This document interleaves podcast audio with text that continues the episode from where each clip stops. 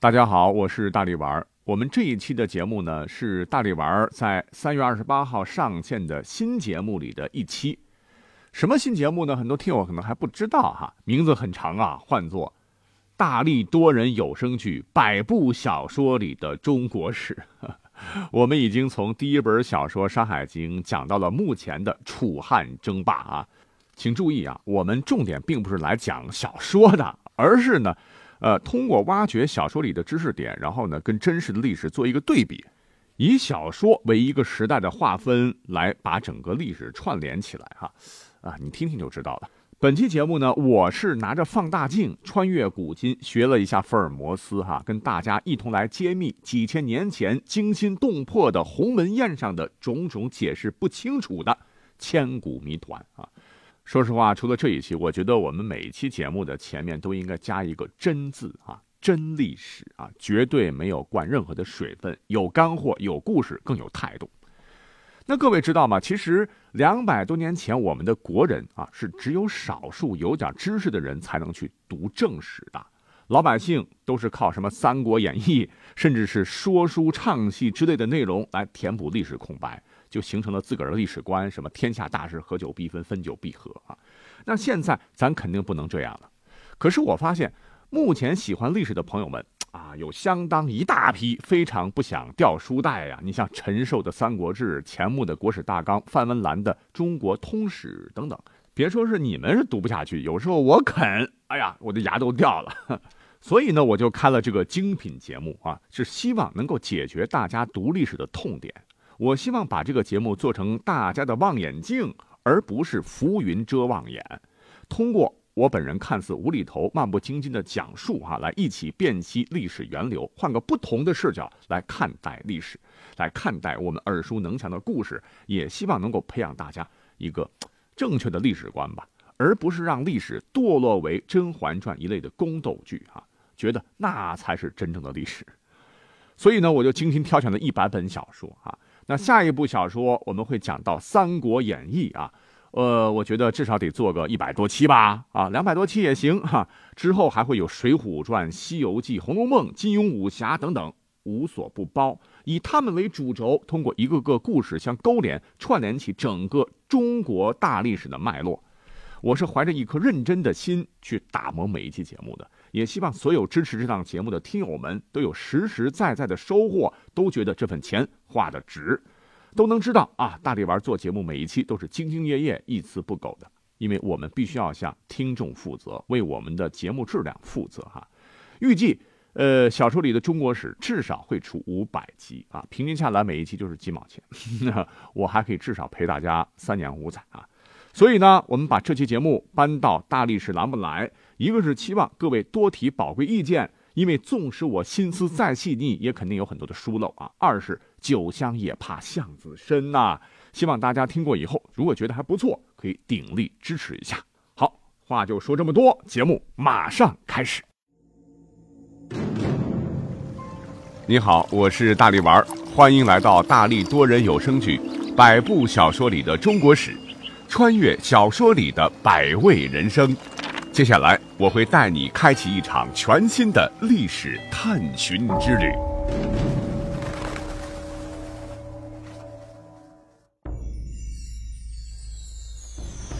我和将军一同攻打秦国，将军在黄河以北作战，我在黄河以南作战。我也没有想到自己可以先入主关中，消灭秦国。将军千万不要相信外面的谣言，那些都是小人在挑拨离间。哼，这些都是沛公的左司马曹无伤说的。如果不是这样，我怎么会这么生气？将军不要生气，曹无伤就是一个小人，不值得将军大动肝火。你们好，我是大力丸，咱们今天呢，接着来讲楚汉争霸这段历史。如今呢，我们都说楚汉争霸，楚汉争霸，但是楚汉争霸。是从何时开始的？哎，估计很多人就不了解了。其实楚汉争霸之始，哈，不是刘邦遭到了自起兵以来最大惨败的彭城之战，也不是刘邦偷偷摸摸的走出汉中，而是那场著名的宴会——鸿门宴。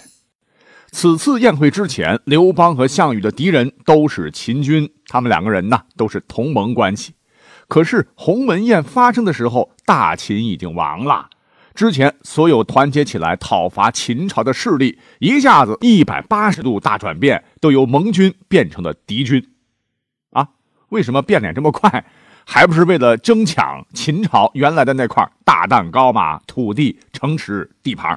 那你看哈，历史上鸿门宴如此有名啊，那为什么会出现鸿门宴这出戏呢？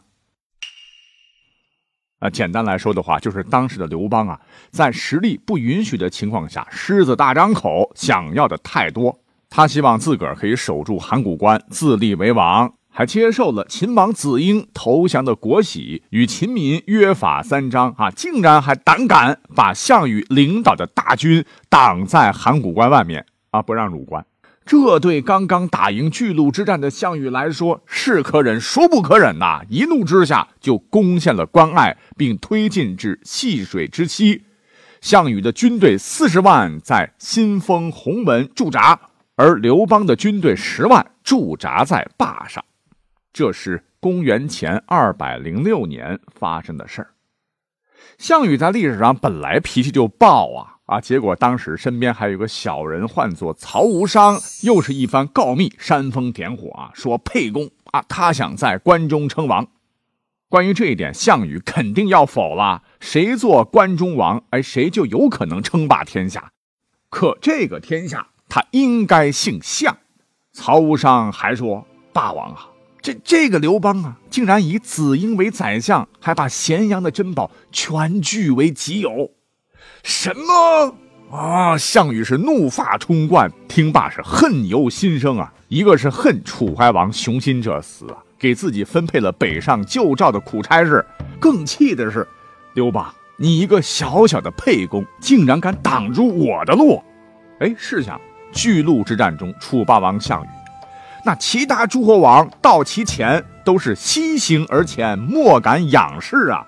所以项羽就想啊啊，你沛公，我呸，啥货色，竟然让我在函谷关前吃你的闭门羹，那楚霸王能不爆发雷霆之怒吗？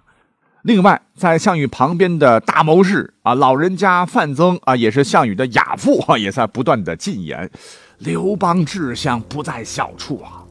我叫人观望他那里的云气，都是龙虎的形状，呈现五彩的颜色。这是天子的云气呀！赶快攻打，不要错过机会。那么就在项羽准备听从亚父的建议，酝酿如何出兵灭了刘邦的时候，哎，刘邦很快就从同张良交好的项羽的叔父项伯那里，哎，知道了这个事情。啊，这个问题就很严重了嘛。刘邦也不傻呀，再者说他比项羽大很多岁啊，就仔细一琢磨，项羽气势正盛，兵多将广，咱实力相比较的话，可能还有点弱，估计啊不一定打得过。嗯，要不这样吧，啊，于是让项伯传话霸王。哎呀，项将军呐，都是误会误会了，财宝我都封箱了，还有秦的这个国玺，我通通不要，就等着献给您呐。我打算呢，啊，马上直接到您驻守的鸿门来亲自登门谢罪。那项伯也拍着胸脯保证，没问题，我到时候保护你，你来吧。于是历史上著名的鸿门宴就此开始。那么在鸿门宴上到底发生了哪些惊心动魄的故事呢？小说《楚汉传奇》与司马迁写的《史记》上的内容基本上是一致的，大家伙对这个故事都很熟悉，我们就不细说了啊。对比一下呢，都是从鸿门宴开始的前，项伯去找张良开始讲起的。之后呢，呃，被张良和刘邦联手欺骗啊。接着呢，项羽也被项伯洗了脑，他竟然认为刘邦没有野心。等到刘邦真的赶来赴宴。项羽更是认为，哎呀，自个儿冤枉了他啊！本来想按照范增的要求宰了刘邦，以绝后患，哎，竟然关键时刻心软了，放了刘邦一马。最终，刘邦就在范增的质问中和项庄的利剑下，有惊无险的跑回大本营了。那么这场宴会上，哎，我们可以看到刘邦的勇气、张良的智慧、樊哙的忠诚，后人还会惋惜范增和项庄的一番苦心。同时，对我们故事的主人公项羽，那是嗤之以鼻呀！啊，就是这个妇人之仁的小子，放走了刘邦，气坏了范增，可见庶子不足与之谋。因此，项羽最后的结局，那都是自个儿找的。若不是他放走刘邦，怎么会有垓下之围？讲到这儿，我敢说，到目前为止，大家伙甭管是看小说还是看一些影视作品啊，看完《鸿门宴》这出戏，都会对项羽留下这样的差评印象。那么在这里，我就想问大家了：项羽真的是大家认为的那种头脑简单、四肢发达的莽夫吗？啊，真的就像司马迁所写的那样，妇人之仁、狂妄自大、一意孤行吗？如果说历史上真实的项羽真是这么愚蠢，那上期讲的巨鹿之战，他根本就赢不了嘛。而且他多次在历史上把刘邦打的是丢盔卸甲、落荒而逃、惨不忍睹，他怎么可能 IQ 很低呢？另外，值得我们思考的是，刘邦那也是见过大世面的人物了。他难道不知道自个儿带着一点随行人马直闯敌营，项羽可能会宰了他吗？你想，项羽打仗的时候最喜欢屠城啊，在新安还坑杀了二十万秦军，那像是心慈手软的人吗？刘邦为什么敢参加鸿门宴？仅仅是因为项伯给他吃了颗定心丸，说没事你来吧，我保护你。而且更重要的是，哈，到目前为止，我还发现有很多的历史爱好者似乎都在质疑，说项羽身边那个老谋深算的范增怂恿项羽要杀刘邦，可能并不都是为了自个儿的这位少主啊。也就是说，鸿门宴其实包含着太多太多的谜团，需要我们穿越历史的迷雾来一一解开。所以，下面呢，大力丸就尝试着带着大家一起来解密。我们先要解开的第一个千古谜团啊，就是鸿门宴。你看这么好的机会啊，又是自个儿的场子，一声令下，刘邦插翅难飞。项羽为什么到最后就不杀刘邦呢？是因为他蠢吗？我们一定要画一个大大的问号。其实很多问题的真相啊，一点都不难找啊。我说心里话。历史呢，已经把所有的证据都摆在后人面前，只是大家伙都不愿意像大力丸那样啊，拿着放大镜埋在书本里仔细的去查找蛛丝马迹，或者说不愿意改变以前固有的认知，哎，就当刘邦打。其实，如果几千年前的那一天，主角换成你是项羽，你在鸿门宴上，我告诉你，你肯定也不会杀刘邦。为啥呢？因为当时的项羽。哪里像我们现代人一样知道了自个儿最终的结局？他一定得从大局出发考量问题啊！他一定是经过深思熟虑，最终决定刘邦他不能杀。那么这一点呢，各自对比一下军力就知道了。上期咱们也讲了，刘邦虽然从楚怀王那里拿到了不足万人的兵马，可是，在进军咸阳的路上，他一直在收编呐。鸿门宴发生时，他已经有了十万大军。而项羽呢？书上说项羽兵四十万，可是要知道，这四十万人不全都是项羽他一个人的。真正属于项羽的，只有参加巨鹿之战的五万人，而且恶战之后，估计死伤也不少哈。即使有一路的收编，但是人数也不多。那么当时在巨鹿时，项羽五万人，再加上其他诸侯联军的九万人，王离还有十几万降军，粗略算下来，他们有三十万人马。那么到达函谷关，总共就达到了四十万。哎，可见这一路上所有的军队加起来才扩编十万人。项羽啊，平摊平摊又扩编多少人呢？因此，从兵马实际数量上来看，这时的项羽也许比刘邦多一些，但未必占优势。更何况，俗话说得好啊，杀敌一千，自损八百。如果真的啊，两方打起来，刘邦和项羽不管谁死谁活。必将是两败俱伤，让各路诸侯坐收渔翁之利。你是项羽，你也不会轻易动兵啊，让别人占了便宜，对吧？那讲到这儿，或许有听友会讲了：“哎呀，战争哪有这么复杂？不就是打群架吗？直接一个字干就完了，谁的人多谁就赢嘛。尤其是项羽，哎，这位能用五万兵马打败秦末名将章邯、王离三十多万军队。”还打不过刘邦这点人。呃，怎么说呢？咱这不是玩策略游戏哈，你在这算人头哈。项羽啊，也许当时能够打过刘邦，但是项羽也不能打，更不能杀。什么原因呢？因为古时候行军作战一定要讲究师出有名啊，得道者多助，失道者寡助。我这么讲的话，或许有人会对“师出有名”这四个字嗤之以鼻。这争地盘就争地盘，你你你说什么高尚啊？想当年鸿沟协定之后，刘邦还撕毁合同，然后打项羽呢，他师出有名了吗？其实这些话都对啊，但是不适合项羽，因为项羽他祖上是谁呀？项燕呐，出身楚国贵族，与刘邦这种地痞流氓的思维方式就不同，他是讲究这个的。而且鸿沟之约签订的时候，就是刘邦、项羽在争天下，把你打趴下，我就彻底赢了。可是鸿门宴的时空背景不一样，这时除了刘邦、项羽，还有一大堆人在等着瓜分胜利果实。如果说项羽贸然杀了功劳最大的刘邦，那其他人会不会唇亡齿寒？会不会为了自个儿的命运团结起来，共同反抗项羽？况且人家还是低头来认罪的，因此项羽。不能杀刘邦，双拳难敌四手，饿虎还怕群狼，人心散了，队伍不好带呀。那我这么一讲，你就知道项羽为什么不能杀刘邦了吧？其实呢，能够反映出项羽啊还是有智慧的。那说到这儿，很多人就觉得你讲的好像有点道理啊。可是他身边的最强大脑项羽的亚父老谋臣范增，为何主张一定要杀刘邦呢？难道说范增不如项羽聪明？其实呢，前头也讲了啊，范增看人是很准的。他认为刘邦之前好色，你看生了一堆娃，现在竟然不喜欢了；之前贪财，现在竟然都不要了。一个男人在有条件置办良田美妾的时候，控制住自个儿，这是要干大事儿啊！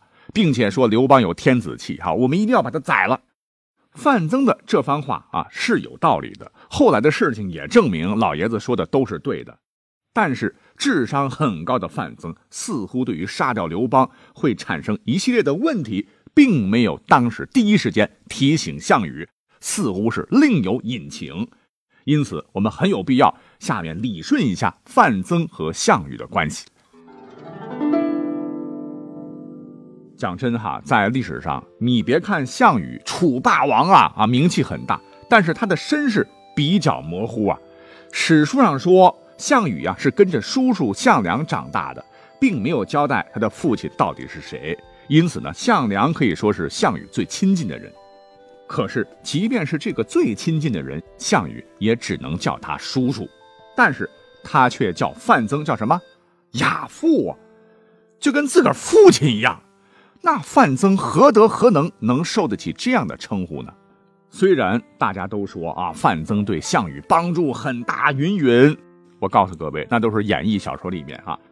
不信的话哈，你可以翻遍史书，你肯定发现不了范增对项羽的实质性帮助，反倒是还添过几次乱。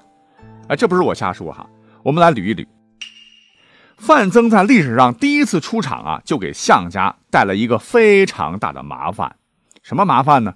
话说当时陈胜已经被杀，项梁是反秦大军中的公认的老大。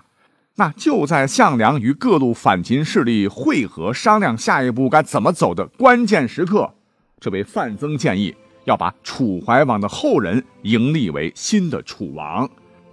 理由是陈胜失败啊，是因为自立为王，失去了楚地百姓的支持。如今各地起义军都愿意跟随将军您，也是因为将军是项燕的儿子，因此想要成大事，一定要挑选一个楚王的后代当领导，并且最好是楚怀王的后代，因为历代楚王中，楚怀王死的最冤呐。那么范增口中的楚怀王，也是我们之前讲的老熟人哈。就是那位被张仪几次三番哄骗，最后在秦国被逮起来，受尽屈辱而死的楚王。他死后呢，楚人皆怜之如悲亲戚呀。那把他的后代扶持为新的楚王，就能点燃旧楚人民的反秦意识。而这个被扶持起来的就是让项羽恨恨的那个熊心，后来被项羽给害死了啊，也被视为怀王。怀是谥号，有怀念的意思。项梁当时啊，听罢范增之言，嗯，觉得很对啊，因此他们找到了当时还在放羊的楚怀王的孙子熊心，拥立他为新的楚王。那事实证明啊，范增的说法确实是正确的。可是呢，这里边也埋藏了一个大的 bug 哈，就是他们找到这个熊心问题很大啊。你想哈，如果你是项梁。想找一面旗帜，呃，拉队伍啊，那你找的这个楚王应该就是个傀儡嘛？说白了，你就是利用他来招兵买马嘛。按道理说，当然是找来的这个人年纪越小越好，否则怎么好掌控呢？可是你猜哈，找来的这个牧羊人熊心的年纪当时有多大？那我看现在有很多的影视剧里边哈，都找小年轻来饰演这个楚怀王熊心，但是啊，史书上可没有直接说他年纪有多大。我们呢可以通过推导哈，来大概推算出他的年纪来。那第一个楚怀王是在公元前二百九十六年挂的。那大泽乡起义发生在公元前二百零九年，这中间有八十七年的间隔。即便说熊心的父亲是楚怀王的最小的儿子，那熊心是楚怀王最小的孙子，只怕他被范增、项梁找到时，你算一算。至少也五六十岁了，谁家选傀儡的话，选这么大岁数的哈，这不是给自个儿添堵吗？事实也证明，这个楚怀王真的不省心。项梁被杀后，他马上把权力都抓到自个儿手中，还拼命的打压项羽的气焰。比如说，项羽要向西走进军咸阳，他不让啊，反而把项羽安排成了宋义的手下打巨鹿。若不是历史上项羽杀了宋义，又打赢了巨鹿之战，只怕项家就要在历史上消失了啊！那范增帮助项梁找了这样一个楚王，我们确实有理由怀疑范增他别有用心。我们可以再看看范增在鸿门宴上的表现。那刘邦入座之后呢？范增多次对项羽使眼色啊，心想你倒是快杀呀，快杀呀，等什么呢？啊！可是呢，他的眼睛都抽筋了，项羽还是没有反应啊。那么这时范增是怎么做的呢？他竟然叫项庄借舞剑之名刺杀刘邦。那么当你看到这里的时候，有没有觉得这哪里是一个谋士该做的事情啊？你像后头。三国时期，魏、蜀、吴三大阵营当中，那么多的谋士，谁有这个胆子代替主子发号命令？就诸葛亮也不敢。更离奇的还在后头啊！刘邦借口上厕所，不是溜掉了吗？范增竟然敢当着大家伙啊，甚至张良的面，直接把刘邦给的玉斗摔碎，然后说：“庶子不足与之谋啊，这小子不足以同谋大事。”范增的这番作为。可是当着所有人的面，把自个儿的大领导项羽是一顿臭骂加羞辱，哎，他就不怕项羽砍了他吗？另外，范增当时说的别的话也很有问题啊，比方说“夺项王天下者，必沛公也”，这句话初听起来好像是在说刘邦和项羽共争天下，可是仔细一琢磨，当时的项羽还不是天下之主呢，你怎么能叫夺项王天下？你想哈，当时还有各路诸侯的齐、赵、魏啊等等，谁不想争夺天下呢？这天下还没有定呢啊，你就说天下是你项家的。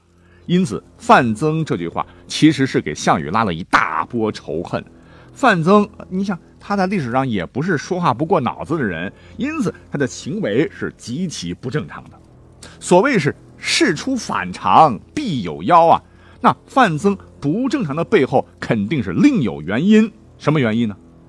前头我们讲了哈，找楚怀王雄心是范增提出来的，那他有没有可能其实是楚怀王雄心的人呢？鸿门宴上杀刘邦有没有可能是楚怀王的意思呢？因为刘邦如果在鸿门宴上被杀，他手下的十万人难道就会悄无声息吗？肯定不会啊，要跟你干呐！其他诸侯看到刘邦无辜被杀，肯定也会兔死狐悲嘛。若是刘邦的部队以及诸侯联军联合起来反抗项羽，哎，是不是楚怀王雄心他又有了出山的机会了呢？这逻辑通吧？啊，因此说范增很有可能是楚怀王的人。况且这场名震天下的鸿门宴还有一个没有到场的大咖，他就是楚怀王啊。或许项羽叫范增亚父。那也是被迫的。他想通过这个称呼拉拢一下范增，希望他不要跟楚怀王靠得太近，而要站到自个儿的队伍来。哎，至少呢，也不要处处给自己下绊子。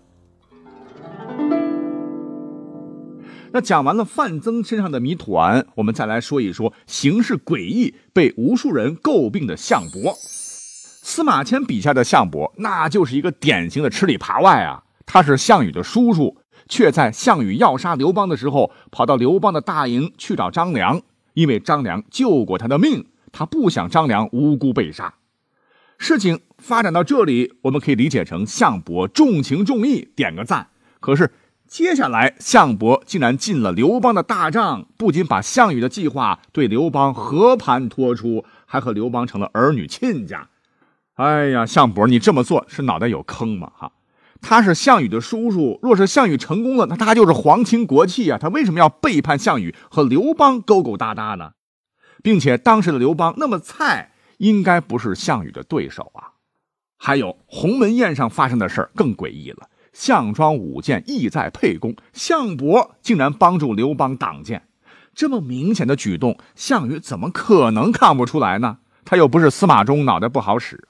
但是事后，项羽对项伯一如既往的好，这可能只能说明一个问题，那就是项伯其实是按照项羽的指示在做事。也就是说，无论是他深夜跑到刘邦大营，还是酒席之上帮助刘邦挡箭，都是项羽授意的。而项羽为什么这么做呢？自然还是刘邦他不能杀嘛。刘邦派兵挡住函谷关，不让项羽进。项羽当然气的是哇哇叫。但是项羽啊，他还是有智慧呀！啊，他分得清轻重啊。刘邦他为什么敢参加鸿门宴？难道是寄希望于樊哙吗？樊哙即使再厉害，也不可能在项羽的地盘上把刘邦救出来啊！因此，只有一种解释，那就是刘邦参加宴会之前，可能就已经知道了此行有惊无险。而这颗定心丸就是项羽通过项伯给他吃的。好，今天呢，我们讲了很多的干货啊，确实已经刷新了我们之前的认知，而且干货满满哈。其中很多的线索哈，我们仔细琢磨琢磨，严丝合缝，嗯，很过瘾哈。但是 告诉大家，这也只是解读鸿门宴众多观点中的一种啊，希望能给大家带来新的思路啊。总之。鸿门宴之后，中原大地的势力被重新分配，项羽成了西楚霸王，刘邦哎则被发配到当时汉中那块鸟不拉屎的地方去了。那接下来将要发生什么大事呢？自然是刘邦蛰伏之后再次的出击。那么他是怎么走出汉中那块地方的？韩信是如何一步步赢得刘邦青睐的？又是如何把章邯彻底打废的？这些问题，我们下期。再讲，